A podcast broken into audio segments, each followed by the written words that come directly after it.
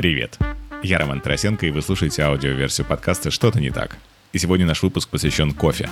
Он будет состоять из двух частей, и в первой части с Юрием, основателем QQ Кофе, мы обсудим кофе как зерна и кофе как бизнес, который продает зерна.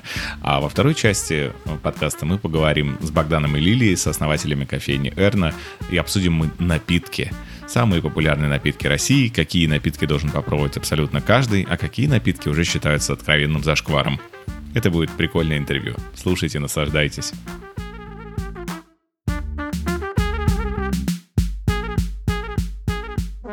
Юра, привет. Привет, Рома. Спасибо а... большое, что пригласил. Тебе спасибо. Потому что мне, как полному профану в кофе, очень хочется разобраться. Я, правда, в, в кофе разбираюсь очень фигово, и я чайман. Так, такое бывает. Да, и я очень люблю пить чай, но с кофе у меня реально это проблема. И всегда, приходя в любую кофейню, я тупо беру капучино. А, а дальше, что самое страшное, я вообще не понимаю, как этот кофе получился. Ну, примерно как с электричеством. То есть электричество у нас есть, а что это, почему оно происходит? И я уверен, что так большинство людей.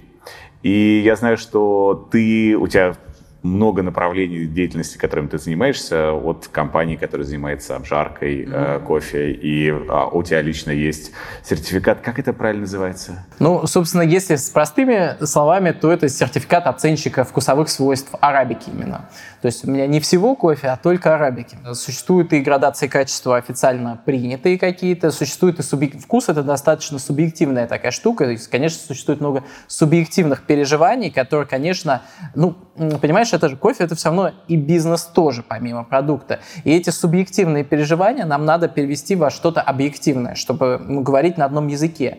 И э, вот вкус, который да, ты приходишь в кофейню, попробовал кофе вкусный, невкусный, он для э, людей, которые глубоко, в общем, в этом бизнесе, это большие объемы кофе, это должен быть объективный параметр, по которому назначается в том числе и цена кофе. То есть для нас это достаточно такая вещь э, прозаичная, и мы пытаемся ее сделать объективной. Что такое объективность в данном случае? Это у каждого в голове есть концепция вкуса какая-то, да? Я чувствую там одно, ты другое. И мы пытаемся ну, разные люди, неважно, даже профессионал, любитель вообще, а, договориться о том, какой это реально вкус. То есть мы пытаемся найти общие точки пересечения, свести их воедино, и вот она как бы объективность в кофе. Да, и во вкусе, во вкусе скорее, я бы даже сказал. С чего кофе начинается в 21 веке? Где он растет? Что это вообще из себя представляет? Это законный, незаконный бизнес сейчас. Кто получает в итоге наши деньги с выпитой чашки кофе и как эти фермеры, люди, компании, корпорации, как они выглядят? Да, спасибо большое, что спросил. Это реально очень интересная история, глубокая, и она остается, да, тут такой небольшой, небольшой ну не дисклеймер, но как бы это стоит понимать, что она остается за кадром в, в большей своей части. А вот то, что остается за кадром, оно раз важно, Два, достаточно интересно. А, Все начинается, естественно, с растения, которое растет где-то далеко, в далеких, в общем-то, странах кофейных. И этих стран достаточно много. А, существует целый кофейный пояс э, такой, который между тропиком Козерога и Рака существует, где условия как бы климатические, они комфортны для произрастания кофе в том или ином виде, потому что видов его бывает. В России кофе не растет. России кофе не растет. Я на всякий случай. И пока что не будет. Хотя в, в рамках антикризисных каких-то программ кто-то мне предлагал в Крыму что-то порастить. Но это все, это, знаешь, из раздела шутка, конечно. Да, про Россию речь не идет, растет в разных там местах, где, казалось бы, он не должен, возможно, расти. То есть в Калифорнии произрастает сейчас кофе, есть плантации. Естественно, он там как э, космический корабль дорогой, э, но это скорее прецеденты, и это все не столь серьезно, потому что ну, нужен немножко другой климат и условия, чтобы производить кофе массово и чтобы он был там реально-реально вкусный, скажем так. Так вот, начинается все в стране произрастания так, определенные. Это может быть Африка, это может быть Азия, э, это может быть Центральная и Латинская Америка. В основном вот три прямо таких, да, а, больших участка земли, где условия подходящие. И самое вот, что остается вне понимания, мне так кажется, что у большинства людей есть такое ощущение, что весь кофе производится на каком-то заводе. Знаешь, что есть такой конвейер, оттуда выезжает этот обжаренный кофе.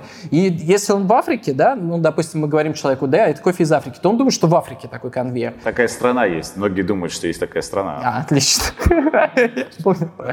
Вот. Э, э, но суть-то заключается в чем? Э, суть заключается в том, что это выглядит совершенно не так. Это действительно бедные обычно страны какие-то, да, а, и жизнь там устроена совершенно иначе. Как только ты приезжаешь туда, ты понимаешь, что все, то, что вот было здесь, ты видел какую-то жизнь, она, оказывается, существует на планете Земля в каких-то других абсолютно своих воплощениях. И вот этот вот ментальный завод превращается в э, фермы, определенно небольшие участки. В основном кофе – это фермерский продукт, который выращивается на участках гектар, полтора гектара. И эти фермеры свозят куда-то в определенную точку ягоды, вот, представьте себе, да, кофе был ягодой до того, как он стал зерном и обжаренным зерном, да, а потому что некоторые тоже и в этом как бы заблуждаются каким-то образом. Ну, не каким-то, это нормально, в общем, нельзя знать всего. И неплохо бы узнавать потихоньку, чем мы сегодня займемся. Вот. И суть в чем? А, суть в том, что это маленькие фермерские хозяйства, и когда ты смотришь это может быть дома из глины, это может люди в лохмотьях, это люди, у которых там на семью нету на неделю мяса например, которые получают от всей этой кофейной цепочки совершенно небольшие деньги. Кстати, поэтому это тоже полезно знать, чтобы эту ситуацию как-то менять к лучшему, хотя бы осознавать. И э, все это происходит ну, не в каких-то контролируемых суперусловиях, то есть из, идеальное измерение влажности, температуры, идеальная процедура производства. Нет, кофе съезжается с этих ферм на станции обработки, которые зачастую выглядят тоже не супер премиально, то есть э, товарищи такие наши, черные братья, сестры там работают, огромные мешки на спинах, они все это высыпают, все в кофейной пыли какой-то. То есть это все менее такая, знаешь, э, менее fairy tale, менее сказочно, чем это представляется в голове изначально. И вот когда ты едешь туда, это понимаешь, понимаешь, что ну вот, вот как бы вот так это работает. И при этом э, стоит учитывать, что кофе это ну, очень распространенный продукт. То есть по объему торгов это второй продукт после нефти на товарной бирже. Но при этом как бы вот за ним стоит вот такая производственная история. То, что я сейчас описал, оно не всегда так. Бывает и очень круто выстроенные, например, в Бразилии, как такая отдельная страна, плантации кофейные. Да? Наверняка слышал про плантации. Безусловно, вот это уже гектары земли, где рядом, ну так, идеально ровно высажены, значит, наши замечательные кофейные деревья, собирает их комбайн. Да, есть и такая часть индустрии. Но большая часть — это фермерские хозяйства, реально маленькие фермы, семейные, которые вот сдают эту, этот продукт на дальнейшую переработку, получают деньги за ягоды непосредственно. Они сдали дали продукт на ягоды, все. Что с ним дальше происходит? Дальше происходит э, обработка. Обработка на стороне страны произрастания. И э, тут уже начинают приплетаться, да и до этого они начинают приплетаться некоторые интересные моменты такого гастрономического характера, назовем их так, что вообще на этот продукт оказывает влияние очень много факторов. То есть теруар — это совокупность всяких климатических и почвенных там, факторов, которые воздействуют на культуру и формируют его особенности и вкус. И обработка. Вот это уже к твоему вопросу, да? А, то есть кофе может быть обработан по-разному. И в зависимости от того, как он обработан, во многом сформируется вкус и разные другие могут производственные элементы формироваться, технические, а также вкус, стоимость. В общем, много на что влияет обработка. Но я бы сфокусировался, наверное, на вкусе. Есть три принципиально разных а, обработки основных. От них еще идут куча ответвлений. Я бы даже сказал десятки ответвлений. Каждый дает свой какой-то вкусовой результат. Но основные обработки, которые стоит э, запомнить, я считаю, это мытая обработка, это обработка хани или полумытая, или натуральная обработка. Звучит сложно, непонятно зачастую, потому что не все знакомы так глубоко с кофе, но это фундаментальный момент. Отличаются, если в общих чертах, прям в общих словах. Эти обработки следующие, что есть такой этап, когда кофе сушится, то есть он отправляется на сушку. Неважно, будь то ягода или очищенное от мякоти зерно. Так вот, разница в обработках заключается в следующем. Очень быстро, ликбез. Натуральная обработка – это когда на сушку идет сама ягода, собрали, отправили сушиться. Обработка полумытая, когда с ягоды сняли верхний слой мякоти, но на ней еще осталась мякоть. Отправляется сушиться. И последняя мытая обработка, когда с ягоды сняли мякоть, всю мякоть отправили на такую ферментацию мытую, когда зерно лежит в воде долго, и с нее снимается уже вся абсолютно мякоть, и после этого отправляется сушиться. И разница во вкусе кардинально разная, потому что сушится и формирует свой какой-то химический состав зерно в разных условиях. При натуральной обработке много мякоти вокруг, соответственно, другие условия, другой метаболизм зерна. При окислении, при всем э, процесс происходит ну, по-другому, чем если бы сняли мы эту мякоть, и формируется разный вкус. Что дальше? Вот окей, все, помыли, приготовили. А дальше начинаются какие-то танцы с бубнами. Это я, может быть, сразу же перепрыгнул этап, но э, все стали сейчас биться вокруг обжарки. Все стали гурманами разбираться, как, э, что и, и различные кофейни говорят, что у нас собственная обжарка, мы не доверяем никому жарить этот кофе, делаем это сами. И я это всегда себе представлял, что это тупо такие реально гигантские сковородки, на которых, соответственно, начинает там как-то это все поджаривать. Ну, недалеко. Как, не как, до... На самом деле... Как семечки в детстве жарили, и если ты чуть-чуть пережжешь, то так же, как и с семечками, вкус будет ужасный.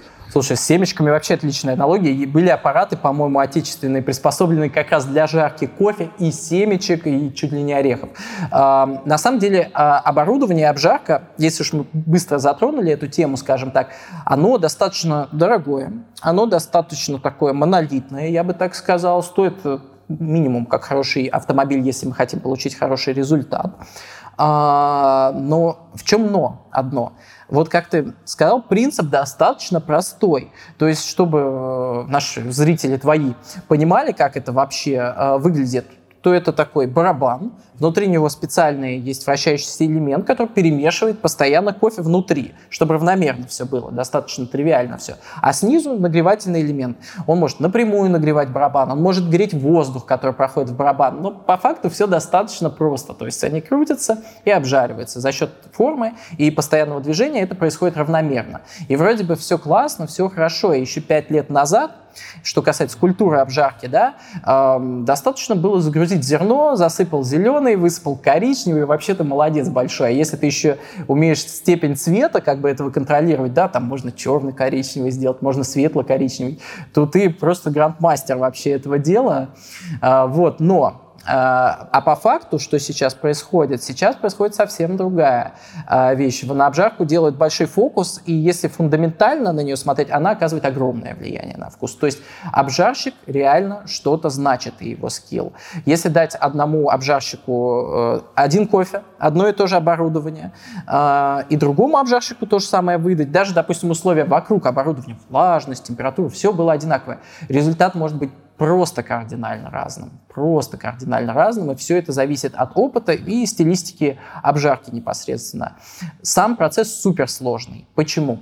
Потому что в процессе обжарки куча химических реакций проходит в кофе. Если говорить про природу продукта, то кофе самый сложный с точки зрения да, биохимии продукт, который мы в пищу употребляем. И э, те процессы, которые происходят в нем внутри, когда ты воздействуешь на него теплом, а это просто тысячи реакций. И нам бы хотелось их всех контролировать, чтобы раскрывать вкус максимально. Максимально как бы максимально возможное раскрытие вкуса обеспечить продукту. А, сделать это очень сложно, потому что тысячи реакций ты контролировать ну никак не сможешь. Ты сможешь только думать об этом и что-то такое делать, но как минимум тебе нужно знать, что это за реакции, основные принципы их прохождения, в какой момент, при какой температуре они проходят, с каким кофе ты работаешь, какая у него плотность была, э, какая влажность там связанная, не связанная. То есть куча факторов, которые ты должен учитывать. К чему веду? Тому, что вообще профессия обжарщик стала очень важной, сложной, и вот она прямо играет ключевой э, момент с точки зрения раскрытия вкуса, если для компании, которая жарит, это вообще приоритет. Потому что есть, конечно, много компаний, у которых это не приоритет. Когда я прихожу в Starbucks, и мне говорят, э, вам напиток сделать на э, стандартной обжарке или на обжарке помягче. А, я всегда выбираю помягче, потому что, ну, в Starbucks кофе обладает, на, на, на мой вкус, не самыми потрясающими свойствами, но э, Starbucks берет другим и очень правильно это делает. Но если говорить про вот эти вот типы обжарок, как не слыть полным профаном и приходя, ну, чуть-чуть там адекватно э, бариста озвучивать свое пожелание и, и, и, и показать, что ты что-то хотя бы понимаешь? Да, у обжарок есть, если, опять, берем фундаментальный подход, и его и стоит сейчас брать, э, у каждой обжарки есть свое применение, по большому счету. Чем светлее обжарка, тем больше будет э, э, кислотности в кофе, по большому счету, и энзиматики всякой. То есть это может быть реально легкий напиток, такой более, знаешь, водянистый, можно сказать так, более кислотный, более яркий. И такая обжарка, она м- очень гастрономичная, она очень хорошо раскрывает вкус кофе, и она подходит под такой способ заваривания, как фильтр кофе или альтернативные способы заваривания. И получается легкий напиток такой, даже может э, человек в нем кофе не узнать. Это может даже на морс какой-то кофейный быть похож или что-то такое. Настолько, если кофе хороший, конечно, в нем может быть много фруктов и ягод. То есть вот что такое светлая обжарка, да?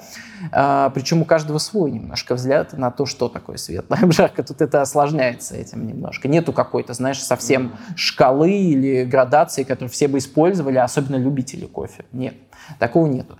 Дальше идет средняя какая-нибудь обжарка, допустим, гипотетически возьмем, которая может подойти и туда, и туда а, в нашем взгляде на дело, вот, например, на нашем производстве.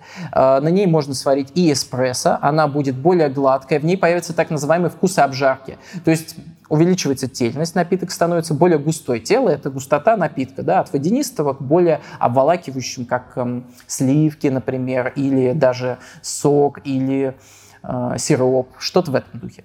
Вот. Э, и изменяются вкусовые характеристики, то есть меньше кислотности, э, может создаться больше ощущения сладости, но не за счет того, что ее стало там реально больше, а за счет того, что появляются химические элементы, которые э, дают ароматику карамели, шоколада, которые ассоциируются в голове со сладостью. Тебе кажется, что кофе слаще. На самом деле он слаще не стал. Чем больше мы его жарим, тем он более горький. Это факт. Вот. Э, и появится, значит, меньше кислотности, чуть-чуть меньше фруктов там и, допустим, ягод. Появится больше вкусов обжарки. Это классика. И они, эта классика больше всего всегда э, нравится ну, потребителю, который еще только открывает для себя, допустим, какие-то чудеса свежей обжарки. Это орехи, карамель, шоколад. Вот они, вкусы обжарки, это факт. Это то, что кофе приобретает посредством обжарки. И дальше мы переходим э, на dark side of the, of the roast, такую темную сторону. И э, это темные такие итальянские вещи, с которыми мы, кстати, в нашей реальности давно живем, тоже к ним давно привыкли. Но м, тут мы как бы немножко, вот мы как, допустим, компания, проект, как, э, как, как бы имеем свою точку зрения, и тут мы немножко против. Вот почему. Э, темная обжарка, она убивает потенциал зерна, на наш взгляд. То есть, что происходит? Происходят очень простые вещи. Просто продукт начинает гореть. Ты взял стейк, положил его, сначала он карамелизировался, такой стал классный, с корочкой, а потом ты его сжег, а, и он стал черный. И что осталось от вкуса? Осталась горечь, дымность, кофе то же самое. Останется горечь, дымность, останется наш любимый кофеин. Он не горит, он как бы не, ничего с ним не происходит. А, но при этом, кстати, есть одна характеристика, которая может идти наверх. А, это тело. Как раз кофе может стать более густым от обжарки. Он может стать более таким, знаешь, потому что он больше растворяется, больше мелких частиц. Они, ну, представляешь, он как бы больше крошится от этого. Он уже сгоревший и тело может стать лучше, а может стать и хуже, потому что совсем, когда темно, он пепельный будет, прямо на языке будет даже пепельность это. Вот, поэтому вот три основных обжарки. И, а дальше как выбрать, да? Ну, наверное, если бы я выбирал, я выбирал, исходя из того, что стоит дома или как там заваривается в кофейне, это номер раз. А два, и это всегда факт, это всем мы одно и то же рекомендуем, на свой вкус. То есть если кофе нравится, надо пробовать, надо смотреть, выбирать, что нравится. Конечно, профессионалы помогут человек за стойкой должен помочь в этом э, обязательно. То есть в хороших заведениях это один из трендов, да, что люди понимают, что они там делают, расскажут, что лучше выпить, и еще почувствуют клиента. Да, не будут навязывать самый кислотный и редкий кофе, а поймут, а нет, этот человек начинает, ему нужна Бразилия, классика, давайте заряжаем. Вот, и все. То есть следовать, следовать стоит своему вкусу, я считаю. Конечно, не надо себя обманывать там и э, пытаться выглядеть как-то иначе в своем потреблении, сделать его эстетским каким-то, когда ты еще не готов к этому. Ты наслаждайтесь вкусным кофе, просто ищите его и все.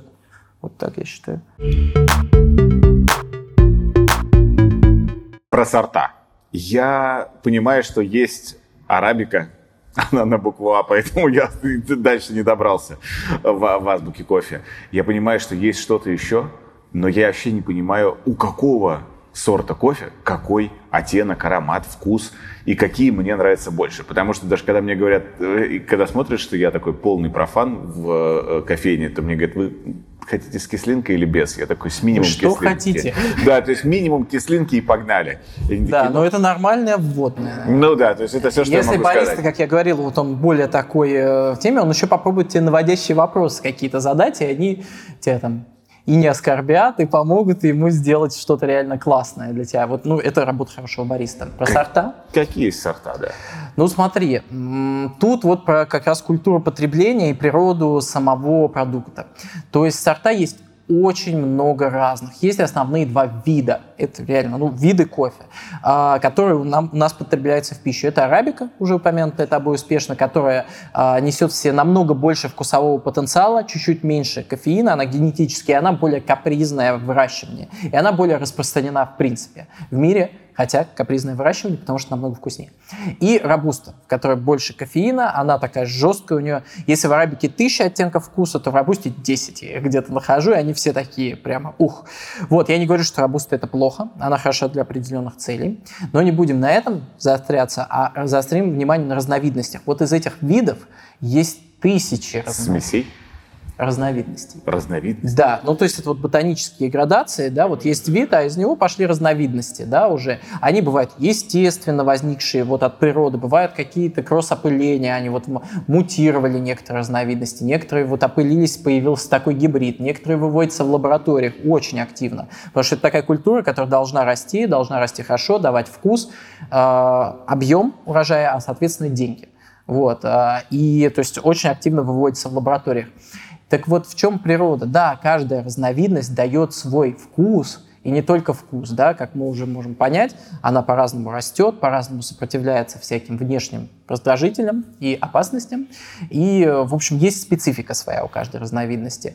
У всех разный вкус, но вот тут вот в чем такое заблуждение, да, может быть, что ты думаешь, а, все, вот эту разновидность я люблю, я ее буду пить всегда и так далее. Не выйдет. А, почему?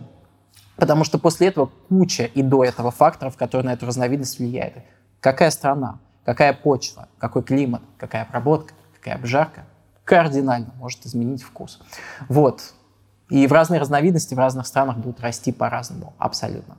А, поэтому, конечно, тут нужно как-то выбирать, пробовать и так далее. И относиться, вот у нас такой есть лозунг, не философия, но лозунг, кофе как вино очень похоже на вино. Я не специалист в вине, начнем с этого. Но вот эту аналогию провести невозможно. Да? Есть сорт какой-то винограда, но в разных странах он будет совсем по-разному себя проявлять. Он даже в разный год будет разный. А то же самое. Тут, вот, очень правильное замечание. То же самое. Кофе – сельскохозяйственная культура.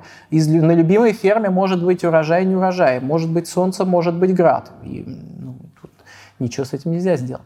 Вот, э, поэтому разновидностей много, классно пробовать, очень классно пробовать разные. Реально разобраться и вы, вывести паттерны какие-то, вот какая разновидность нравится, где что лучше подходит, прямо нужно заморачиваться, пить, но именно в этом и есть удовольствие потребления таких продуктов. То есть мы пьем вино, потому что это всегда разный опыт, потому что это всегда разная история, потому что это сложный вкус, и в этом разнообразии оно и есть весь цимис. Вот. А в кофе то же самое. Прям вообще очень-очень похоже. КП Лювак.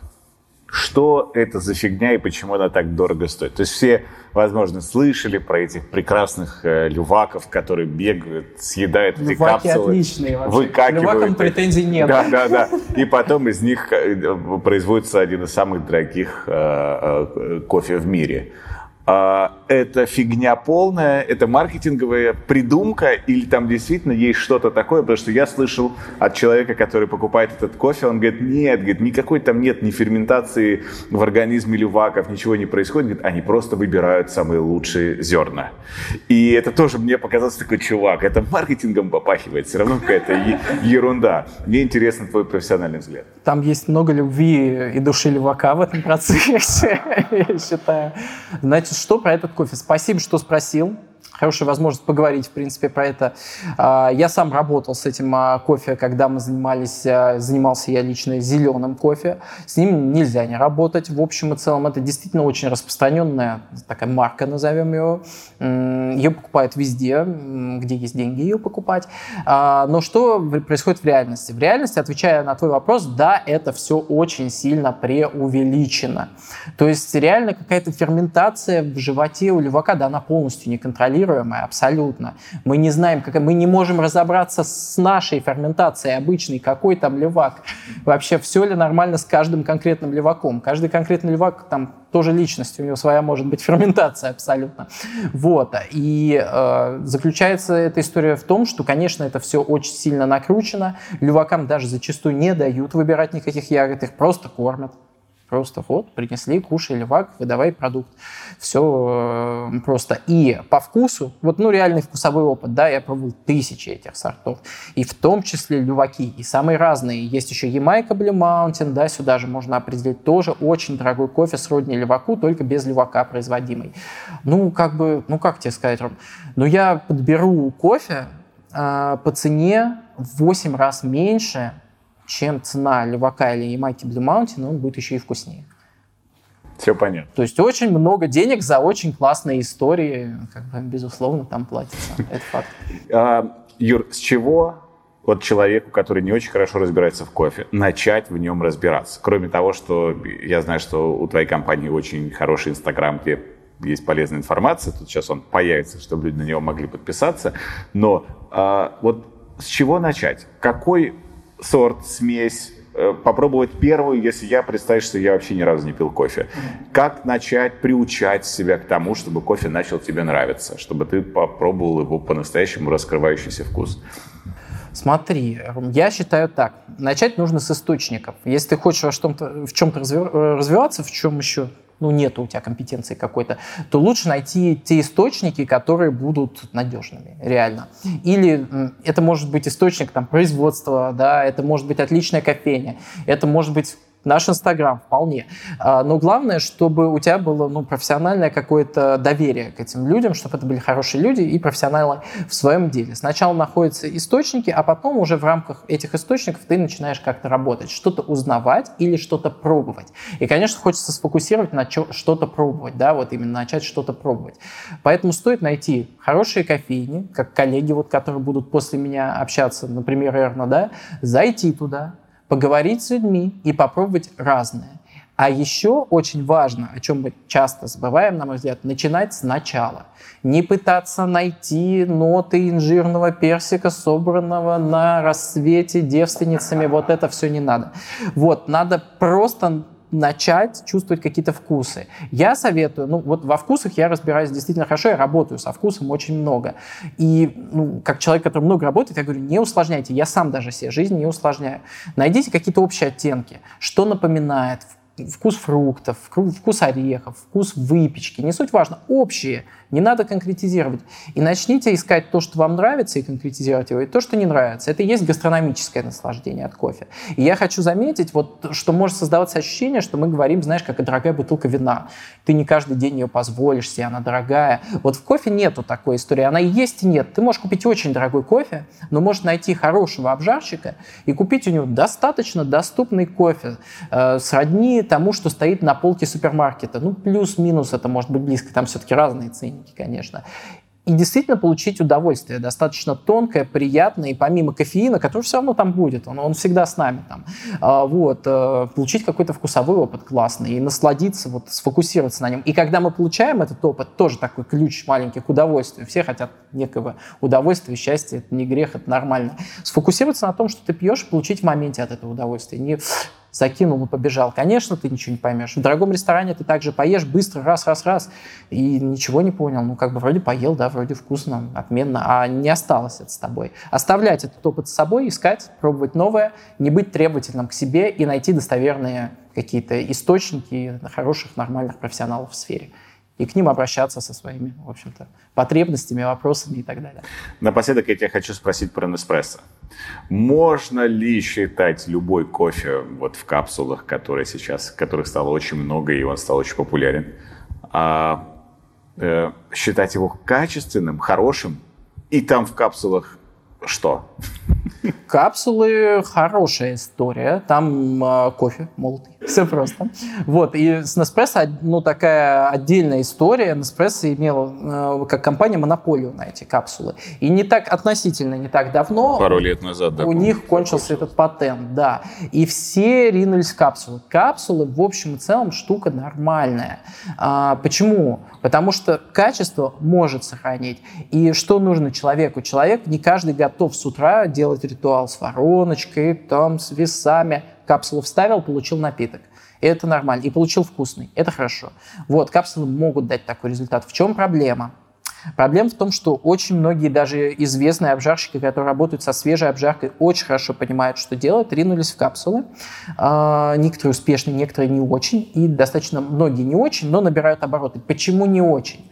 Потому что технология производства этих капсул достаточно сложная. То есть там очень четко нужно подбирать помол, понимать, какой формы у тебя капсулы, что ты вообще хочешь добиться, тестировать обжарки. То есть нужно проделать очень большую работу, чтобы получить достойный продукт. Поэтому в капсулах. Все, с капсулами все окей, все good, но есть шансы нарваться пока что на разный результат, если ты покупаешь не тот же Nespresso.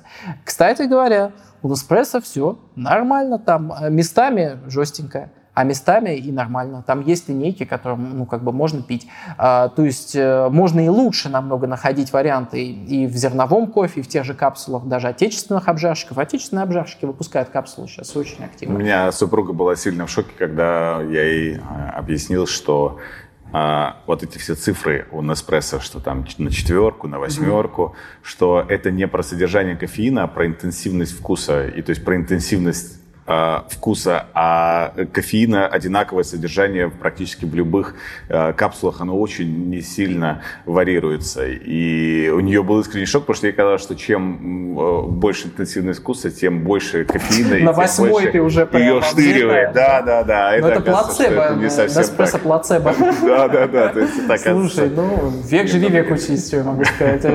Ну, Тут, знаешь, есть такая история, ну, если спросить меня про колбасу что-нибудь, да, я же ничего не понимаю в колбасе абсолютно, и в вине так только начинаю разбираться. Это вопрос, насколько тебе нравятся продукты, насколько ты хочешь в него углубиться. Ты не обязан углубляться в него, это факт. Если мы начнем углубляться в каждый продукт, который у нас попадает на стол, хорошо это, хорошо, а времени не хватит. Спасибо тебе большое. А вот я напоследок только хочу задать вопрос, где за тобой можно последить и как с тобой можно посотрудничать в целом? Ну, у нас, я как бы по публичности, э, в общем, в отстающих был всегда, хотя рассказать есть что. Э, личный Инстаграм не вариант, но вариант э, как раз-таки Инстаграм-компании, там э, и вот прямые эфиры, и живые мероприятия сейчас мы много устраиваем. То есть живьем выступаем, делаем для любителей кофе. Сейчас будем создавать абсолютно особенный семинар, то есть вот, ну, реально качественный продукт, когда человек попадает, и за два с половиной часа у него может измениться взгляд вообще на продукт. То есть мы такую миссию на себя берем, абсолютно бесплатно это будем делать, кстати говоря. Есть и живые мероприятия, есть и прямые эфиры, становящиеся все моднее и моднее их делать, как бы и правильнее, в общем-то, учитывая контекст. Все, вот в Инстаграме в основном. Супер. Очень-очень вкусный капучино. А вот сейчас представь, что это во вкусе чувствуешь потаявший пломбир и овсяную печеньку с фруктами. Все-таки без крышки, да? Слушай, я сниму крышку, потому что, да, это важно понять. Вот когда ты сказал, я стал это чувствовать. До, до этого я об этом даже не думал и не заморачивался. Для этого мы здесь. А вы это всем говорите, кто кофе покупает? Да. Ну, здесь очень важно, чтобы гости думали то, что они пьют, вот, потому что все продукты мы собирали по частям, чтобы получился в итоге крутой продукт. То есть оборудование, вода, кофе, молоко. То есть это не случайные ингредиенты, это большая работа до. Вот, и мы хотим, э, чтобы гости чувствовали продукт. То есть помимо чашки кофе, который ты пьешь каждый день, это еще такой маленький вкусовой опыт. То есть э, это вот другой немножко кофе. Очень вкусно. Который, который может потом научить э, больше думать о том, что ты пьешь и ешь. Ну, то есть посредством, как э, ты начинаешь задумываться, какой кофе я пью, а потом, а какое вино я пью, а потом, а какой это был огурец там и так далее. И ты начинаешь больше думать и в итоге больше внимания уделять э, а, продуктам, которые ты ешь в повседневной жизни, а, ну и, скорее, и, соответственно, это влияет тоже как на качество жизни, ну, то есть улучшается все, такая небольшая цепочка. Тяжелее жить. Потому что бо- больше думаешь о том, что ты пьешь, ешь. Даже воду не можешь просто выпить, потому что ты ее оцениваешь. Поэтому берегись своей второй это- кофе. Как это сложно, оказывается. А, ну, теперь зато понятно очень, почему вы открыли такую классную кофейню. И Спасибо. вы, как соучредители кофейни, вы пришли не из бизнеса, а из-за стойки, на которой готовят вкусный кофе. И я тут, пока мы вот собирались, мы потом это еще зачем, я разгадывал ваши призы а, на различных, это как называется, конкурс? Да, правильно? это кофейный чемпионат. кофейных А, чемпионатов. Чем можно мериться на кофейных чемпионатах? А, ну, вообще существует а, несколько классификаций чемпионатов. Их придумали для развития вот этой самой культуры спешлти кофе, особенного кофе. А, и чемпионаты помогают развивать а, культуру спешлти.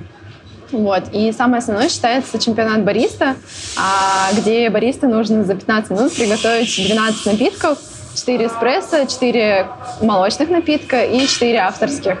А, рассказать про свой кофе, рассказать про концепцию, которую он заложил в а, свой кофе.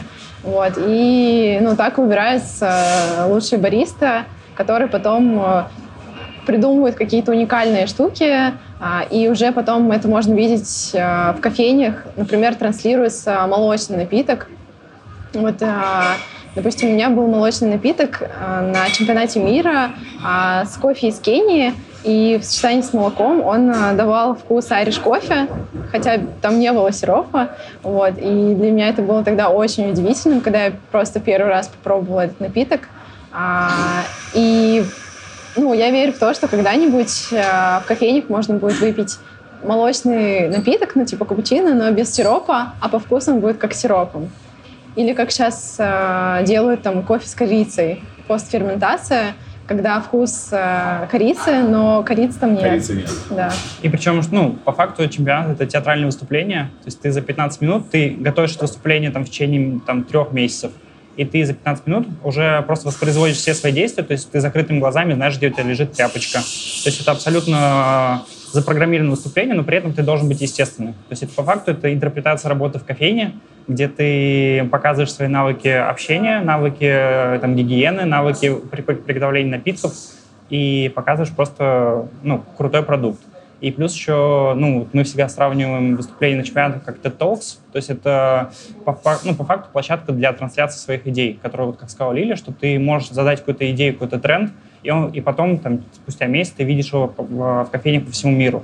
Вот, и было куча примеров, как э, люди на чемпионатах, даже не занимая призовые места, рассказывали настолько крутые идеи, и это доносилось до кофейн по всему миру. Вот, и это, это круто. Да, нап- Слушай, вот Например, кофейное пиво. А, Это пришло с чемпионатов, и сейчас много где можно встретить кофейное пиво. А, что такое кофейное пиво? Ну, это как вкус пива, алкоголь, а, да. хмельной, но при этом там добавлен кофе. Мгм. И причем, э, ну, как- Бухаешь и э, Типа э, того. бодришься сразу же просто. И причем, типа, э, что прикольно, что основная цель — это стать амбассадором вот этого спешлти э, направления. То есть, по факту, люди, когда становятся чемпионами, они становятся амбассадорами своей индустрии. То есть, это человек, который становится послом э, ценностей, которые задает вот сама индустрия.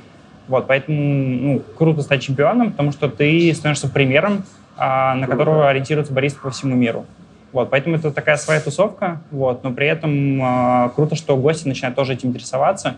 И там, не знаю, как пример, мне кажется, в любой индустрии есть такие чемпионаты, там, не знаю, есть э, от компании «Штиль» э, э, чемпионат для лесорубов.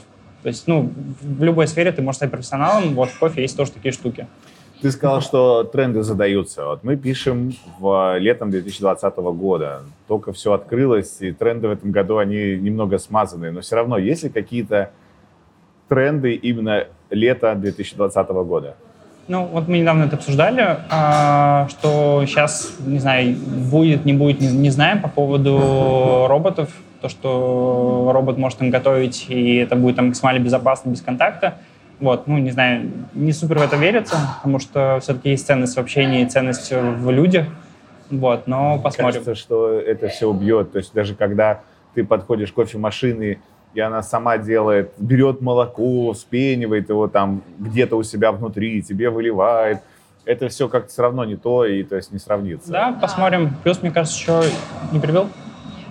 а, что есть тренд на экологию, то есть, там, не знаю, до пандемии все боролись там за эко-права, а, там экология, трубочки, там, не знаю, все меньше Думаю, пластика, да, да, но, как, не знаю, все заметили, там, за последние три месяца маски, перчатки, это огромное количество расходных материалов, которые просто превратилось в мусор. Сейчас будет абсолютно тренд на экологию, потому что за эти три месяца произошло колоссальное увеличение объемов вот этого мусора, и, ну, не знаю, мы кофейню там частично начинаем переводить, там, не знаю, на трубочки без пластика уже перевели. А сейчас постепенно отказываемся от крышечек э, пластиковых, будут бумажные. То есть э, ну, со своей стороны мы делаем максимально все, чтобы сминимизировать вот этот удар. А, это выходит дороже, но все-таки в этом есть наша ценность, что мы, нам не все равно, что происходит в мире. Да, но если говорить именно про кофе, то я думаю, что тренд именно в а, постферментации, то, что сейчас делают многие обжарщики. Это вот то, что а, с да, да. получается. Это привнесенный вкус уже после обработки кофе, который влияет уже на готовый напиток. Вот. И сейчас все больше и больше а, появляется таких а, сортов, которые по вкусу, допустим, с молоком, как будто кофе с сиропом, но там нет сиропа. Вот, и сейчас становится все больше и больше таких а, да, ну и ведутся, конечно, споры в кофейном сообществе, кто-то за, кто-то против, потому что считается, что все-таки это как бы неестественный вкус. Ну да, отпугнет еще, будут говорить химия какая-то там и прочее. Вполне возможно. люди могут это тоже воспринять ну, неадекватно. Пока непонятно, но просто эксперименты очень много уже проводятся, и а, люди экспериментируют с этим. Топ-5 самых популярных напитков в кофейнях России. Что это? Что на первом месте? А, всегда большой капучино. Большой именно? Да, да, большой капучино. страна. А, то есть большой капучино – это два шота эспрессо? Да, это двойной эспрессо, молоко и молочная пена. Так, второе место. А... Маленький капучино. Нет, я ну, мне по кажется, вашему... если по нашему опыту, я думаю, что это черный кофе. Это либо фильтр кофе, либо это воронка. А потом маленький. Flat, да. White. А... Раф? Раф. Но он где-то на четвертом, пятом. Да, он не так. в самом начале. И что замыкает? Mm, ну, я думаю, что все-таки фильтр кофе или ну, американо. Да. Ну, не знаю, если... Абстраги... Ну да, если выделить топ-3, то это капучино, флет и фильтр. А где же эспрессо? А. а. Он где-то там. На самом деле эспрессо, вот если говорить виде. про все кофейни, то он не всегда в топах. Но мы когда открывались, мы думали, что ну, эспрессо будет пить немного. И вот по своему опыту у нас он, наверное, как раз встревает, наверное, на четвертую где-то позицию, потому что у нас э, аудитория нашей кофейни, а очень много людей, которые знают э, ну, нас, как людей из индустрии, к нам часто приходят пить именно черный кофе. Вот, и про наш кофейню мы можем сказать, что да, типа, у нас где-то на четвертом месте будет точно эспрессо. Вот, потому что людям нравится. И нам тоже. А латте? Латте, наверное, где-то на шестом. А почему люди... То есть в чем принципиальная разница между капучино и латте? Ну, капучино — это такое, как бы, э, не знаю, must-have, чтобы проснулся. И просто даже у меня ассоциация именно... Я хочу кофе. Ну, то есть у меня первый приходит на ум капучино, хотя я пью черный кофе. Вот, иногда добавляю молока, но я не пью капучино в чистом виде. Вот. И это такое именно как ну, стереотип устоявшийся, что вот капучино именно поможет вашему утру, не знаю, там, проснуться, а, просто начать свой день именно с капучино. Я думаю, поэтому. Вот. Ну, еще он крепче, чем латте, потому что латте — это все-таки более молочный напиток и он не так бодрит, как капучино, поэтому я Мне думаю... кажется, да. Еще просто за латте люди приходят, чтобы просто получить, ну, вроде кофе, но мягкий по вкусу. То есть э, ты пьешь, ну, что-то кофейное, чтобы чуть-чуть взбодриться, но что-то не жесткое. То есть это такой средний напиток, чтобы мягкий вкусный напиток кофейный. А, не запутали? Про... Да нет, я, я пытаюсь как раз разобраться, потому что, знаешь, еще сейчас надо мне увязать все. Мне нужно увязать раф, латте и капучино в одну штуку, если говорить про основные молочные напитки, которые потребляют в России. А, бытует мнение такое, что раф... А что такое раф вообще? Я сразу же сделаю отступление. Что раф гораздо более а, от него вставляет, чем от капучино, если они одного и того же размера. А, на самом деле, Нет? скорее ну, Можно сказать, что да, потому что там есть сахар, то есть сахар, он в целом тебя активизирует все процессы, и ты можешь э, там быстрее проснуться. Все говорят, что да, что я как-то бодрился. Или эспрессо то же самое, если с сахаром. Бахнуть с утра, то прям Поэтому- такой и полетел. Вполне вероятно, потому что там и там содержание кофе одно и то же. Но по факту, вот если в чистом виде эспрессо, эспрессо не очень бодрит на самом деле. То есть в эспрессо кофеина немного содержится, и он бодрит за счет масел. То есть это Да, по факту- концентрация. Да, по факту это мульти вот кофейных масел, то есть их просто выжили а, в едином объеме, и ты пьешь просто по факту эти масла. Вот то же самое, кофеина кстати, говорят мало. про flat white. И что от flat white, ну, то есть совсем... Я почему просто вот как раз хотел все здесь а, поставить рядом. Потому что вы вообще flat white несли в первую тройку и самых популярных напитков. При этом, э, ну, это так не очень очевидно. Что такое flat white? Это А, эспрессо и... Да, это двойной эспрессо и небольшое количество молока, как в маленьком капучино. А, И не, прям бенка небольшая должна быть, очень тонкая. А, И получается такой очень довольно концентрированный напиток, то есть это как маленький капучино, но крепче. С И поэтому, соответственно, от него и... Да, да, потому что двойной а эспрессо. это молоко, в котором взбивается... Это вообще сливки, с Сливки. эспрессо и сахаром. И все вместе. Да, все вместе. Черт. Ну, это как десерт. Да, это уже такой совсем, совсем десертный напиток. Это можно три в одном взбивать. Вот это вот с орлом примерно будет то же самое по вкусу. Но не. Ну, почти. Какая разница? А, э, Про э, фильтр кофе. Что сейчас вообще происходит? То есть, что такое американо в чистом виде? То есть, вот когда люди э, заказывают американо, у Неспрессо там есть типа понятие лунга, и они ввели его, наверное, оно было до этого в рынке, и в целом непонятно, что это такое. То есть я понимаю, что есть несколько основных способов заваривания кофе. Заваривание, правильно же? Да. Не варки. А, заваривание кофе. И какие самые, на ваш взгляд, классные, а какие уже пережиток совсем прошлого? Потому что раньше можно было встретить того, что кофе заваривали в гейзерных, э, причем в, кофе, в кофейнях, в гейзерных э, кофеварках и во френч-прессах. То есть сейчас это уже практически не увидишь. Но то есть что сейчас идет основное для того, чтобы получить суперский американо? А, ну, я думаю, что а, есть, конечно, американо, и он вряд ли куда-то уйдет. Это эспрессо с водой. Вот. Но лично мой э, фаворит — это фильтр кофе. Это такой э, способ заваривания, который пришел нам ну, из Америки, большая часть именно популяризировался именно там. Вот. И это просто такой ре- регулярный кофе, который ты можешь выпить с утра, а, быстренько взять, пойти там на работу, сделать свои дела, если, допустим, не пьешь черный ко- ой, с молоком. Вот. И он быстро готовится, то есть достаточно просто налить. Не знаю, там в любых американских фильмах а, официантка там подходит, разливает его просто по чашкам. Все И это такое, да, это такой прям утренний ритуал. И мне он этим очень нравится. Вот. А на втором месте я все-таки очень люблю эспрессо в чистом виде. Вот. а, И на третьем это воронка, как просто вкусовой опыт, как что-то необычное, удивительное, а, чтобы выпить там и найти какие-то вкусовые оттенки определенного зерна, там, которые я сегодня выбрала. Вот. Вот тут как раз вопрос от моего друга. Он сказал, что я, если его не спрошу, то интервью не удастся. А вопрос Тогда звучит так. спрашивай. Чем Харио отличается от э, V60, а чем от иммерсии? Иммерсии, как правильно ударение сделать? Простите меня, я правда не знаю. Э, Или все-таки лучше Кемекс? Я не знаю 80% слов в этом предложении. Мне кажется, здесь ну, на- надо четко разграничить, что есть два типа заваривания. Это таки дрип и иммерсия. Так. Вот дрип — это прокапывание, когда мы... Это вот та самая вот Да. кружка с кофе, ну, По условно. факту у нас есть вода, есть бумажный фильтр, Ага. и между ними кофе. То есть вода Супер. проходит, и у нас получается дрип. А есть, ну, или прокапывание. И есть иммерсия, это по-другому погружение, когда мы кофе заварим в одном Ну или объеме. настаивание. Да, то есть по факту вот иммерсия — это фильтр кофе, это воронка, это кемикс, это, Кемикс это что такое? это такой кофейный сосуд, Как в «Друзьях». да. Все. А, вот оно что. И по факту его придумали там в 1931 году, его придумал химик, вот, и его начали использовать в Америке. Он реально, он в «Друзьях» мелькает, он «Интерстеллар», по-моему, был. То есть он в много каких фильмах есть, то есть такая ам- американская традиция.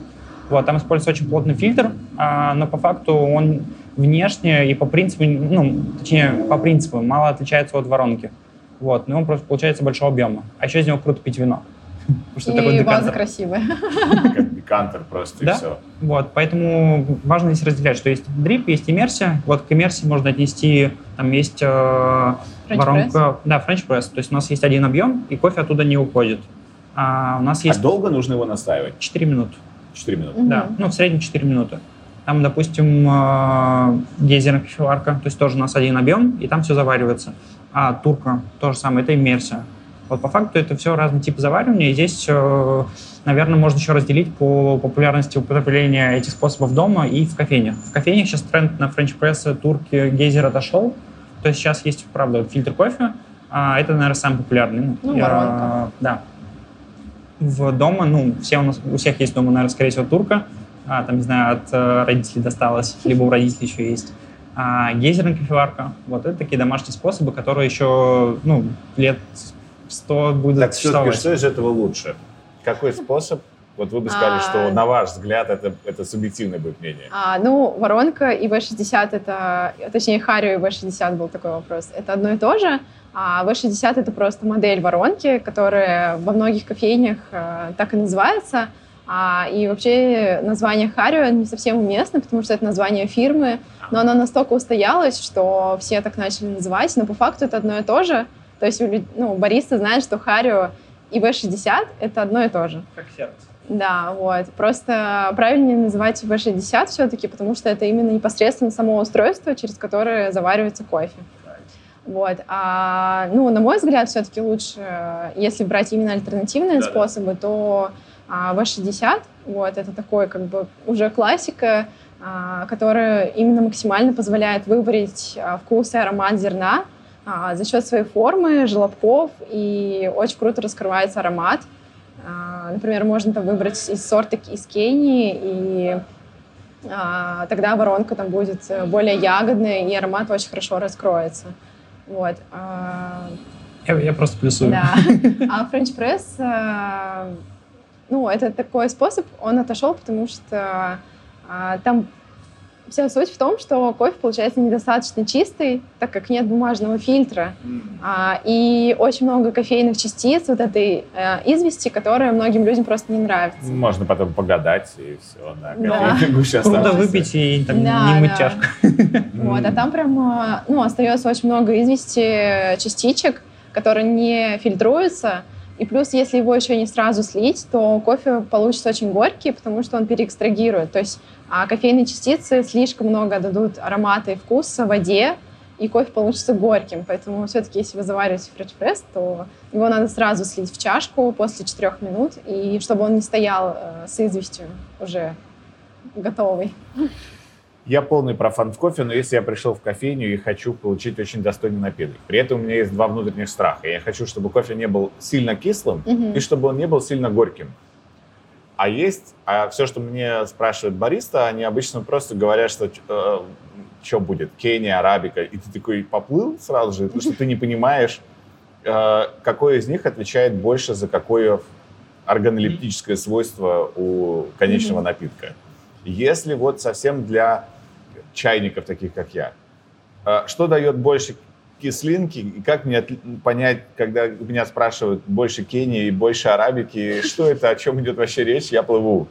Э, Вот прям такой трехминутный ликбез можете провести, чтобы понятно было, как мне перед баристой совсем не выглядеть идиотом. Смотри, ну, во-первых, э, когда ты приходишь в кофейню, наверное, тебе должно быть комфортно. То есть, э, если тебя поставили в условие, что тебе некомфортно, то это неправильно. Вот, поэтому мы со своей стороны делаем все, чтобы гостям было комфортно. То есть, если гость приходит и хочет не кислый кофе, у нас он есть.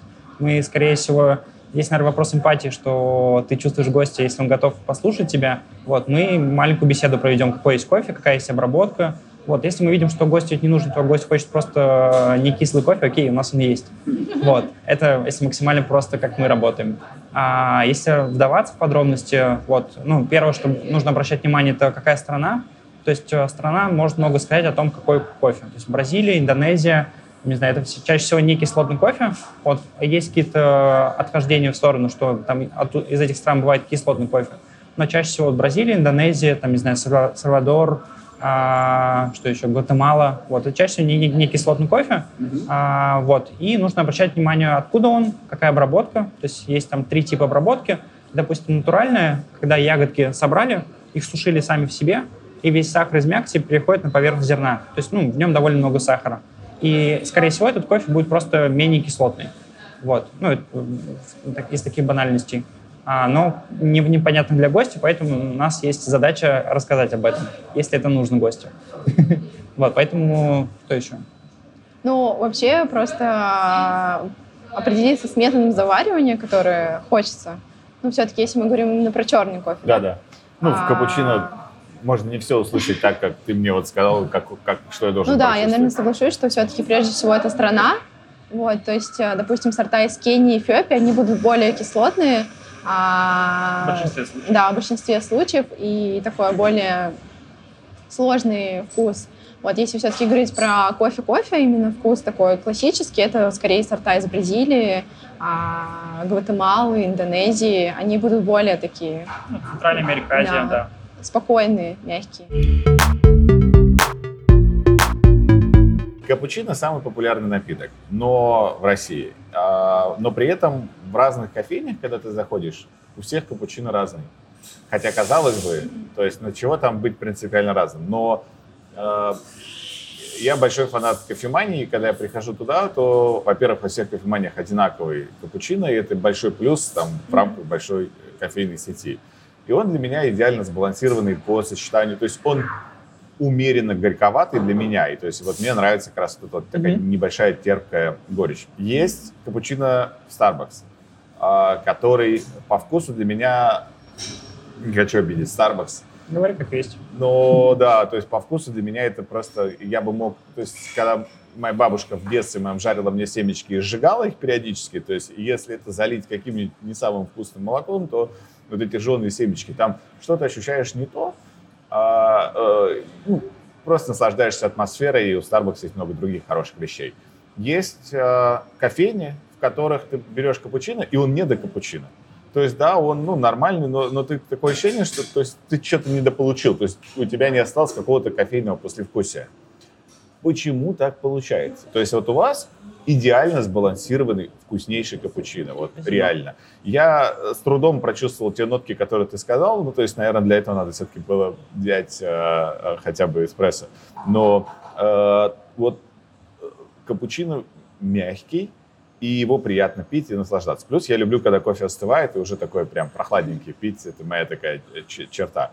Но почему? У всех он реально разный? А, ну, это все зависит от основы, от эспрессо, а, смотря какие зерна используются именно для приготовления эспрессо, и в большей степени все-таки зависит именно от обжарки, а, потому что если, допустим, зерно слишком темно пожарить, то все кофейные масла, они как бы вы, выйдут на поверхность зерна, так можно даже заметить такие глянцевые зерна, а это значит, что внутри зерна уже не осталось масел, и это будет, скорее всего, очень горький вкус, даже в сочетании с молоком. Это как раз то, что вот в Starbucks. Вот. А, это делается для стабильности, у них очень большая сеть, и а, бариста не особо влияет на вкус, и получается очень стабильный результат. Вот, если мы говорим про specialty кофейни, то это сложная работа с зерном, начиная от обжарки, а, заканчивая бариста в кофейне. Он должен всегда э, контролировать рецепт, а, уделять этому много внимания, времени, то есть в день там 3-5 раз настраивается. И это требует и затрат, и времени, и знания от бариста. Соответственно, делает весь процесс э, намного сложнее. А, соответственно, ну, как бы зависит все от эспрессо, который используется для капучино и от молока. Вот. Э, если, допустим, молоко будет низколактозное, то капучино будет э, иногда супер сладкий, но кому-то это очень нравится. Ну, раз кофеманское молоко. Да, но супер сладкое, потому что низколактозное. И вот в сочетании с эспрессо дает такой вкус сладости, как будто с сахаром, но там нет сахара. Вот. Э, мы готовим на Чебурашкина. можно, можно, можно говорить, да. Оно, у него естественная сладость, но она не низколактозная. Она обычная, вот, но у него именно хорошая природная сладость молока, поэтому мы его выбрали. А мы, нам просто не очень нравится вот этот а, супер сладкий вкус от, у капучино, когда такая неестественная сладость сахара. Mm-hmm. Вот. И просто кофе иногда забивается, то есть вкус именно эспрессо не, не супер чувствуется. Поэтому мы решили такой естественный вкус э, сохранить все-таки. И это очень круто. А вот если говорить про э, молоко, угу. На ваш взгляд, альтернативное молоко убило капучино в целом или, или нет? Я понимаю, что это вопрос с подвохом. Сейчас надо не обидеть э, очень многих клиентов, которые перешли исключительно на альтернативные виды молока. Но вот все-таки это принесло что-то хорошего в развитие рынка кофеин? Или это скорее дань моды и в целом, ну, что большинство даже людей сейчас отказываются от молока, даже безлактозные, не хотят употреблять. И я пробовал пить, я просто сразу скажу, что пробовал пить все виды молока с капучино. Ничего, кроме коровьего, э, природа лучше не придумала, то есть именно в капучино как раз.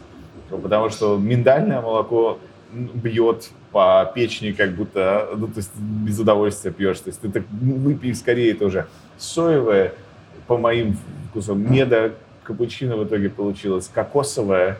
Единственное, кстати, которое более-менее мне нравится, потому что оно чуть-чуть хотя бы сладенькое, но это просто кофе с Рафаэла пожрал, то есть сразу же, и, и все. Но, но это как-то неестественная какая-то штука. Что про это думают вообще профессиональные тусовки? Мне кажется, во-первых, что ну, круто, что это появилось, потому что сейчас много гостей, ну, во-первых, индустрия подстраивается под гостей, да. под потребителя. А, и очень важно, что есть компании, которые дают такой продукт, и это другой вкус, он абсолютно друг, отличается от молока коровьего, но глобально это нравится гостям. Вот, мы сами периодически пьем капучино на этом молоке, потому что ну, невозможно постоянно пить на коровьем молоке, вот, потому что есть там разные реакции организма, вот, и ком- комфортнее пить на растительном молоке.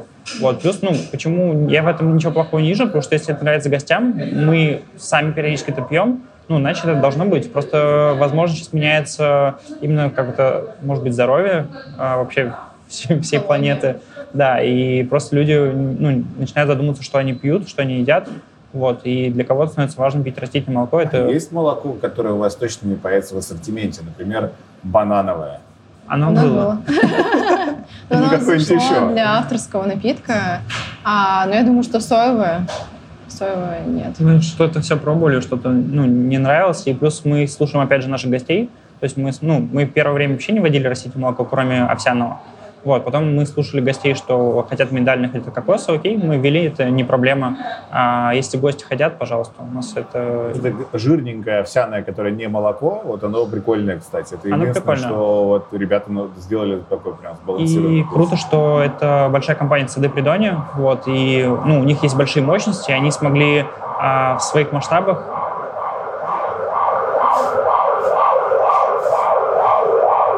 Да, вот жизнь чувствуется это можно просто я тебя Вот, собственно, а, сады Придони, они смогли в своих масштабах производства, то есть большой там а, концерн, который производит соки, вот, они смогли сделать а, производство овсяного молока и привести к цене обычного молока. То есть, если ты, у тебя молоко, а, там, Альпра стоит там, в рознице, наверное, рублей 300-400, а, то не молоко стоит 80 рублей. Оно стоит примерно так же, как литр молока обычного. Это круто. То есть они сделали большой шаг, а, что мы, мы вот нашу кофейню, мы за него не берем доплату, потому что он потом стоит так же, как и коровье молоко. Мы берем доплату за другое молоко, там кокосовое, миндальное, потому что оно реально стоит дорого. Вот. Поэтому, мне кажется, это такие тенденции, которые мы придерживаемся, мы слушаем гостей, вот, поэтому, наверное, должно быть. Слушайте, у вас очень классная, очень красивая кофейня. И Спасибо. всем, кто будет гулять по историческому центру Москвы, прям вот рекомендую зайти. А, но самое важное, я хочу понять все-таки, кофе — это про бизнес. Если у тебя одна кофейня, то как это вообще? То есть в среднем бытует мнение, я никогда не занимался предметно кофейным бизнесом, что себестоимость чашки кофе во всех кофейнях в России и в мире тоже, что она редко когда превышает 1 доллар. Ну, то есть редко когда больше там 60-80 рублей. Э, я сейчас не про ваши кофейни, чтобы никак у Дудя вот вырывать из вас какие-то такие Назови цифры, три. про которые некомфортно да, говорить. Э, какова реальная себестоимость в целом по России чашки кофе? Но если говорить про спешлти, то иногда это выше, действительно. Mm. А, вот, если говорить про такой более скажу сейчас, наверное, не очень правильно, коммерческий, но такой более потребительский продукт, то ниже даже может быть. Вот. А если говорить про спешлти, то иногда и выше. Мне кажется, можно даже просто на примере, там, не знаю, а, взять коммерческий кофе, который стоит, не знаю, взять какую-то Бразилию, там, а, супер там, дешевую, она там может там, стоить килограмм, килограмм там, не знаю, 600, 700, 800 рублей. Ну, условно. А из килограмма сколько можно приготовить э, А, шотов ну, эспрессо? где-то 20 грамм идет у тебя на один шот эспрессо. Вот. Причем в коммерческом кофе из одного шота там, делают два напитка, условно. Его просто делают больше объемом. А со спешлти такое не проходит. Спешлти кофе, там, условно, килограмм стоит 1500-1600 рублей. То есть это сто- себестоимость, да, себестоимость в два раза выше. А, молоко, не знаю, вот мы используем э, Чебурашкина, то есть у него в среднем... Это дорогое молоко. Это дорогое молоко, да. это- Вот, есть, допустим, там дешевые аналоги, не знаю, просто вот, э, ультрапастеризованное молоко. Да, да. А, 30 рублей там Да, бывает. вот, и можно примерно посчитать То есть вот, все зависит от э, чашки. цели, которую преследует. Вот мы себе, ну, у нас э, есть э, прошлое и кофейное настоящее, мы себе не можем позволить Какие-то ценности, ва- да. варить, ну, не очень кофе, то есть мы хотим, чтобы кофе, который мы сами готовы пить, чтобы его пили гости.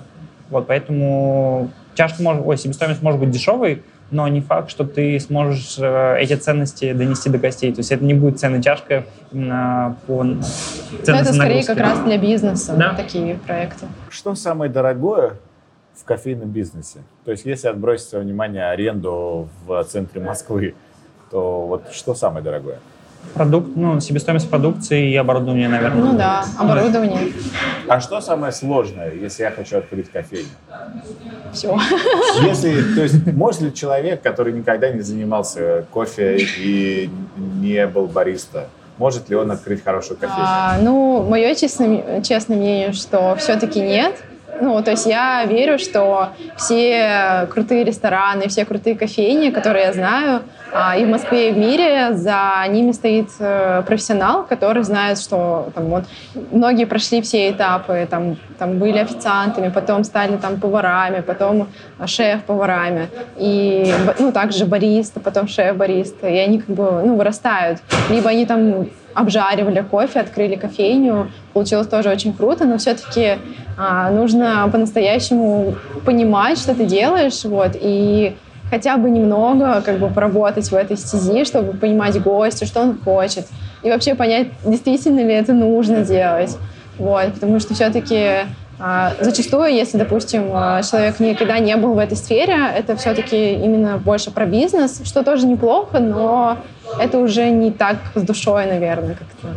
Не- Ну, проектом понятно. хочется гордиться, вот, и это может быть бизнесом точно. Ну, поэтому чаще всего все заходит в партнерство. То есть у нас, э, мы в проекте не только вдвоем, то есть у нас еще есть два партнера, Таня и Егор. Вот, мы вчетвером, то есть э, думаем о гостях. То есть у нас есть э, опыт в кофе, у ребят есть э, опыт в предпринима- предпринимательстве, вот, и в совокупности мы как Это такая идеально. Такая команда, синергия, вот, да. потому что ну, у нас это наш первый опыт а, ведения своего бизнеса. Вот, поэтому мы могли наделать много ошибок, вот, мы их там часть не совершили. Вот. А ребята, не знаю, могли там ошибиться в кофе, вот, у нас это наша самая сильная черта. Вот, поэтому, наверное, вот какие-то такие коллаборации людей рождают крутые проекты. То есть, мне кажется, так всегда. Потому что вот мы, когда с Лилей работаем, Лиля больше, ну, а, креатор, а, вот, я больше рационалист. Вот, мы там периодически боремся, а, но в итоге делаем хорошие вещи. Ну, к примеру, там, не знаю, я очень люблю создавать, и я там могу иногда придумать какую-то очень крутую штуку. Потом а, Богдан приходит ко мне с табличкой и говорит, ты видела себестоимость? Я такая, «А, да, что-то не так. Что тебя не устраивает? Да, что-то не так. И мы, да, немножко, но потом иногда находим компромисс, как бы все равно. Ну, плюс, э, ну, наверное, тоже э, точно хочется сказать, мы когда открывали кофейню, мы тоже, у нас есть опыт в кофе, большой опыт общения с гостями, но у нас было много гипотез, которые мы не знали, как проверить. Вот, и мы вместе э, с ребятами а, решили, что хотим устроить опрос. Вот, мы сделали в Google Docs просто э, опрос, там собрали все наши гипотезы, которые существуют там про кофе, а, там, не знаю, касаемо эмпатии, касаемо музыки в кофейне, то есть все-все-все. А, мы долго разрабатывали табличку все вместе, и в итоге выпустили ее а, в онлайн, написали там в Фейсбуке, в Инстаграме у себя, вот, думали, что окей, Лили, типа, сегодня там соберем там 100 человек. человек. Максимум. Вот, в итоге мы собрали 2000. Вот, это прям очень такая большой срез аудитории. Мы получили много ответов, которые нам помогли в, а, ну, поправить а, нашу кофейню так, чтобы она была В чем-то убедиться. да, удобно для гостей, вот, потому что нам очень важна обратная связь. И мы хотели сделать кофейню не просто созданную там, руками бариста, а хотели сделать кофейню, чтобы ну, гостям было комфортно. То есть ну, это все ради гостей. Потому что по факту а, эта индустрия бы, наверное, не существовала, если бы не было гостей. Потому что все изменения, которые происходят а, в бизнесе, они все направлены на конечного человека, это гость. Вот, поэтому нам удалось проверить многие гипотезы. И, ну, и, наверное, из банального а у нас была гипотеза, что вернется ли человек, если будет вкусный продукт, ну, крутой Я продукт. Я хотела этот вопрос задать. Ну, давай. А, вот тебе вопрос. А, вернешься ли ты, если в кофейне вкусный кофе, но плохой сервис? У нас был такой вопрос в анкете, вот, и мы как бы... Скорее нет, чем да. Вот, и, ну, мы тоже так думали, и поэтому решили проверить, насколько действительно это правда, и оказалось, это, ну, там, типа, 80% не вернется, если плохой сервис. А, и это ответ на многие вопросы, что прежде всего все-таки нужно заботиться о госте и слушать, что он хочет, вот, потому что ну, бывает такое, что, типа, принципиальные какие-то вопросы в некоторых кофейнях остаются принципиальными и без ответа, и это не круто. Черт, вы очень круто клиент-ориентированы. Мы просто любим гостей, любим продукт, который делаем. Топ-5 напитков, которые должен попробовать, на ваш взгляд, каждый россиянин. Вот особых напитков кофейных. Мы сейчас не берем во внимание капучино, то есть именно отбрасываем его и так. Вот. Но все остальное можно говорить, потому что капучино и так всем известен, самый популярный. А, В60 воронка – это именно для вашего вкусового опыта, а, чтобы попробовать что-то удивительное и понять, что кофе может быть, оказывается, другим. Вот, и, просто удивить себя самого, что ничего себе, кофе может быть таким. Там можно найти какие-то ягоды, цитрусы, э, шоколад, орехи, кроме вкуса кофе. Ну, и просто для меня это, наверное, самый удивительный напиток именно для гостя, потому что я а, когда если, допустим, уже какой-то постоянник, например, а, приходит, и он уже как-то более мне доверяет, он готов к такому напитку, я всегда говорю, ну, давай я сейчас заварю, вот, и потом как бы реакция такая, это точно кофе, вот, и мне это очень это нравится. Самое ценное. Да, ну то есть люди действительно удивляются, что кофе может быть таким, поэтому, наверное, для меня это на первом месте. Вот, я скажу, наверное, что это flat white, вот это из молочной классики, потому что это, по мне, самая крутая интерпретация молочного напитка. То есть он максимально кофейный, а со сливочным, ну, сливочной текстурой, сливочным послевкусием. То есть это, ну, не знаю, для меня самый вкусный молочный напиток. Поэтому если говорить про всю Россию, я думаю, что каждый должен flat попробовать flat white. Да. Так. А, так, ну я, видимо, по черному, да, пойду. а, так, ну, фильтр кофе — это просто черный кофе. Он тоже может быть с оттенками вкуса в зависимости от зерна. А, и там тоже можно найти какие-то цветочные, фруктовые оттенки а, и там, ноты шоколада, орехов. А, но зато это очень быстро вам приготовят, вы просто пойдете там дальше по своим делам, но при этом это будет вкусный черный кофе. Угу. Вот, я расскажу про нашу позицию, которая есть, которая такая, можно сказать, супер уникальная. Это кенни козий сыр. Вот, это прям такой сет а, в виде кусочка козьего сыра, инжирной конфи- конфитюры из инжира и черный кофе — это воронка на Кении. То есть это именно вкусовой опыт, это донести до всей России, что ну, это food pairing, то, что ты пьешь черный кофе, ты ешь очень интересную еду, и в совокупности это крутой вкусовой опыт, потому что передать этот вкус сложно. То есть у тебя солоновато-сливочный вкус, э, фруктовый э, конфитюр и кислотный кофе из Кении. То есть это такой бэм. Вот ты даже описал уже все, я уже здесь. Нужно сыр обмакнуть в инжирный конфитюр, откусить, а потом запить кофе из Кении. И вот эта кислотность э, кенийского кофе усилит вот этот привкус козьего сыра на послевкусие. Это пушка. Сейчас после интервью. А, кофе соком. Это то, что стоит попробовать, или это можно пропустить? Ну, то есть бамбл, да, правильно? Да. А на самом деле это можно то точно... это эспрессо и апельсиновый, это апельсиновый сок. сок. При это... этом бывает горячий и холодный. Да, смотри, это апельсиновый сок, это сироп э, чаще всего карамельный, или карамельный и двойной эспрессо. А, это может быть точно, потому что это напиток родом из кофемании, то есть э, там тоже были внутренние чемпионаты, и кто-то из ребят придумал этот напиток, и в итоге он появился в меню кофемания, и сейчас он есть уже во многих кофейнях. Там ну, кофемании, кстати, его, по-моему, уже нет. Да? А, может быть. Но они поменяли, у них есть прикольная штука другая. Они сделали кофе с э, апельсиновым соком, малиновым пюре и эспрессо. Но там малина, она заглушает апельсиновый сок, то есть кислинка остается, но малина добавляет чего-то очень интересного. Десертная штука, от которой вштыривает очень хорошо. Ну вот, это кофе может точно быть. Ну да, для это, вкусового опыта. Да, это прикольно, это, ну, не знаю, это как раф кофе. Это то, что может быть в кофейне, это прикольно, это вкусно и... Картада. Да. карта- Нужно попробовать или можно тоже пропустить? На самом деле, Картада по факту, ну, вот я назвал White, потому что White э, точно понравится всем. Картада, он тоже понравится всем, просто он небольшого объема. То есть он, он еще более кофейный. А, я бы тоже, наверное, назвал его, что стоит его попробовать, потому что это что-то необычное, это то, что редко встретишь. И это тоже небольшой вкусовой опыт, какой может быть кофе, просто с, кофе с молоком. Но он другой, потому что из-за маленького объема, сочетание с отношением кофе и молока, а, минималистичности, тоже такой прикольный вкусовой опыт. Ристрета. А, Ну, вот это на самом деле для меня не супер э, хороший напиток, вот, потому что это по факту недоваренный эспрессо, соответственно, он не супер сбалансированный, как правило, он супер э, такой яркий, концентрированный, и если вы все-таки пьете кофе в первый раз, я бы не советовала, потому что это может, наоборот, отпугнуть, потому что можно подумать, что кофе может быть таким резким, ярким а, и не питким, Поэтому я бы все-таки не советовала для первого раза точно воздержаться. Вот. Э, Лучше выпить, не знаю, просто эспрессо или фильтр кофе. А, Это уже сбалансированный а, напиток и по выходу готового напитка в соотношении а, с молотым кофе, поэтому он не будет как бы не сбалансированным в большинстве случаев. Есть какой-то напиток, который мы пропустили? И вы бы хотели точно о нем сказать? а, пам-пам-пам. А, да, лад куркума. Куркума. Да, Это без кофе. это без кофе. Вот это то, что мы придумали и начали его доделать. Вот в новом летнем меню мы его наконец-то добили. У нас получилась очень крутая штука, он ярко-желтого цвета. То есть это все натурально, это куркума, это молотый имбирь, это корица и сушеный кардамон. Да, без сахара. Да, там сироп топинамбура и кокосовое молоко. То есть там нет эспрессо, но просто это прям крутой, а, ярко-желтый а, напиток, где ты чувствуешь ноты абрикоса и пряности.